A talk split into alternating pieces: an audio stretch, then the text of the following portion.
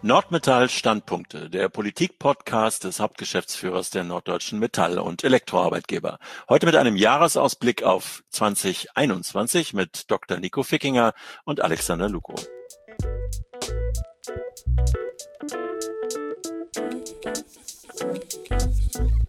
Herr Dr. Fickinger, das Krisenjahr 2020 ist zu Ende. Wird 2021 nun auch für die Metall- und Elektroindustrie ein Hoffnungsjahr? Ja, wir hoffen natürlich, dass es äh, in 2021 trotz des neuerlichen Lockdowns jetzt möglichst schnell wieder nach oben geht. Und es gibt ja auch erste Hinweise, erste Meldungen, dass wieder Zuwächse bei Umsatz, bei Aufträgen verbucht werden. Aber ich kann nur davor warnen, diese überzubewerten. Man muss das immer in der Relation sehen was demnächst hoffentlich wieder aufwächst, das wird bei weitem nicht ausreichen, um den Einbruch wettzumachen, den wir in der Corona-Krise hinnehmen mussten. Am Ende des neuen Jahres werden wir aus meiner Sicht bestenfalls die halbe Strecke zum Vorkrisenniveau zurückgelegt haben. Echtes Wachstum in der Breite der norddeutschen Metall- und Elektroindustrie sehen wir also frühestens 2023. Corona könnte uns angesichts der mühsam trittfassenden Impfkampagne ja noch deutlich länger beschäftigen, als viele hoffen. Was erwarten Sie jetzt von den Bundes- und den Landesregierungen? Nun, wir hoffen, dass die Impfungen jetzt schnell anlaufen, dass sie sich nicht wegen Impfstoffmangel verzögern. Äh, und dann würde ich mich sehr freuen, wenn wir diese unsägliche Debatte über einen Lockdown äh, auch in der gesamten Wirtschaft, das heißt auch insbesondere in der Industrie, schnellstens beenden würden. Es muss im Gegenteil jetzt darauf ankommen, dass wir, und das sage ich ausdrücklich, nachdem die Sicherheitskräfte, das medizinische Personal, die älteren und die besonders verwundbaren Bürger geimpft wurden, dass wir also danach vor allem die aktiv Betroffenen impfen, denn das ist wichtig, um die Wirtschaft und damit auch die Versorgung mit Gütern aufrechtzuerhalten. Und wir sollten alles tun, dass wir auch an den Schulen so schnell wie möglich zu einem Normalbetrieb kommen, um auch die Eltern von ihrer doppelten Belastung durch Homeoffice und Homeschooling entlasten können. Die Tarifrunde in der M&E-Industrie hat am 14. Dezember ja hier in Hamburg begonnen. Am 18. Januar geht es zwischen Nordmetall und der IG Metall Küste weiter. Wie war die Atmosphäre bisher und was erwarten Sie? Die IG Metall Küste hat uns ihre Forderungen erläutert. Wir haben umgekehrt gesagt, wo uns der Schuh drückt. Es war insgesamt ein sehr ungewöhnliches Setting. Gerade mal eine Handvoll Teilnehmer saßen sich in gebührendem Abstand gegenüber, der Rest war virtuell zugeschaltet, aber trotz dieses sehr gewöhnungsbedürftigen Settings herrschte insgesamt eine gute, eine sehr konstruktive Atmosphäre. Für uns Arbeitgeber kommt es jetzt darauf an, dass wir in den nächsten Verhandlungen mit der IG Metall Küste vor allem über mehr Flexibilität in der Arbeitszeitgestaltung und in der Arbeitszeitverteilung sprechen und dass wir unseren Mitgliedsunternehmen, die jetzt wirklich jede Menge anderer Sorgen haben, nicht noch zusätzliche Kosten und Lasten aufbürden. Zumindest so lange, bis sie sich wieder aus der Krise herausgearbeitet haben. Hieran müssen wir jetzt als Tarifparteien arbeiten. Eigentlich könnte man ja von der Politik ähm, in diesen schwierigen Krisenzeiten erwarten, dass sie alles tut, um Lasten von der Industrie zu nehmen. Ist das so? Nein, leider überhaupt nicht. Ähm, während man im Wirtschafts- und auch zum Teil im Finanzministerium den Ernst der Lage erkannt hat und den Firmen mit Hilfspaketen unter die Arme greift, legt ihnen das Arbeitsministerium immer neue Steine in den Weg.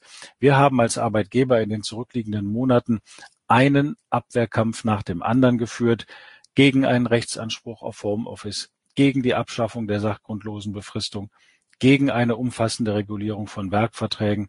Und jetzt kommt absolut zur Unzeit mit dem Betriebsrätestärkungsgesetz ein weiterer Mühlstein hinzu.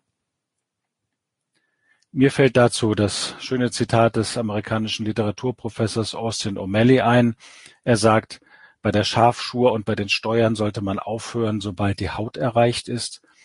Was die Arbeitsmarktregulierung angeht, so haben wir aus meiner Sicht die Haut längst erreicht. Und da sind wenn das so weitergeht, bald die Knochen freigelegt. Wenn Deutschland die Krise überwinden will, dann braucht es eine Regierung, die die Firmen unterstützt und die ihnen mehr Spielräume gibt und keine, die ihnen ständig Sand ins Getriebe streut. Und gerne auch eine Regierung, die den digitalen Strukturwandel durch beschleunigte Verfahren zur Mitbestimmung unterstützt. Die IG Metall will ja auch mehr Mitbestimmung, nicht wahr? Um es ganz klar zu sagen, aus der Krise kommen wir nicht mit mehr Mitbestimmung, sondern mit mehr Flexibilität. Natürlich spricht man auch in der Gewerkschaft viel über Zukunftsfähigkeit, viel über Flexibilität, aber in den Betrieben wehren doch viele Arbeitnehmervertreter Veränderungen beim Thema Digitalisierung und Strukturwandel trotzdem ab. Das mag sein, dass die Fülle an Neuerungen und technischen Veränderungen manchen Betriebsrat überfordert. Vielleicht verängstigt sie ihn auch. Äh, wir stellen jedenfalls fest, dass auch vielfach online-basierte Schulungssysteme abgelehnt wurden, weil man eben befürchtet, die Mitarbeiter könnten dadurch überwacht werden. Was ist Ihr Appell an die Gewerkschaftler vor Ort und an die Politik im Lande? Mit einer so defensiven und ängstlichen Grundeinstellung kann man die Herausforderungen des strukturellen Wandels nicht bewältigen. Es kann nicht sein, dass die deutsche Mitbestimmung am Ende zu einer Blockade beim digitalen Strukturwandel führt. Denn dann werden die deutschen Unternehmen insgesamt abgehängt. Wichtig ist, dass wir den Betriebsrat, die Betriebsräte davon überzeugen, dass sie notwendige Veränderungen mittragen in schnellen und einfachen Verfahren. Hier ist auch eine Einigungsstelle im Zweifel viel zu träge und deswegen muss im Fokus eines Gesetzentwurfs, wenn man denn überhaupt einen machen möchte, nicht die Ausweitung der Mitbestimmung stehen, sondern die Beschleunigung von Prozessen. Lassen Sie uns noch mal einen Blick auf ähm, das Wahljahr werfen. Der Höhepunkt wird ja die Bundestagswahl im September sein. Was wünschen Sie sich von der nächsten Bundesregierung ab dem Herbst? Wir wünschen uns weniger finanzielle, weniger bürokratische und weniger regulatorische Lasten. Einiges davon habe ich ja gerade schon genannt. Hierfür braucht es in der nächsten Bundesregierung eine starke wirtschaftsfreundliche Stimme, und die habe ich in der laufenden Legislaturperiode leider viel zu oft vermisst.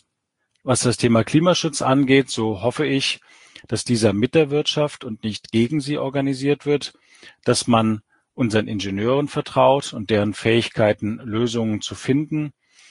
Das geht bei der, beginnt bei der Herstellung von grünem Stahl durch sauberen Wasserstoff, äh, über die Entwicklung von extrem schadstoffarmen Diesel bis hin zur Entwicklung einer neuen Generation von besonders leisen und emissionsarmen Flugzeugtriebwerken. Also hier sind wir schon gut unterwegs und hier könnte man noch überlegen, ob man diese Anstrengungen unterstützt durch staatliche Förderung, durch staatliche Anreize. Kurz, es geht darum, dass man die Wirtschaft nicht als Bremser, sondern als unverzichtbaren Partner begreift, um im Klimaschutz weiter voranzukommen.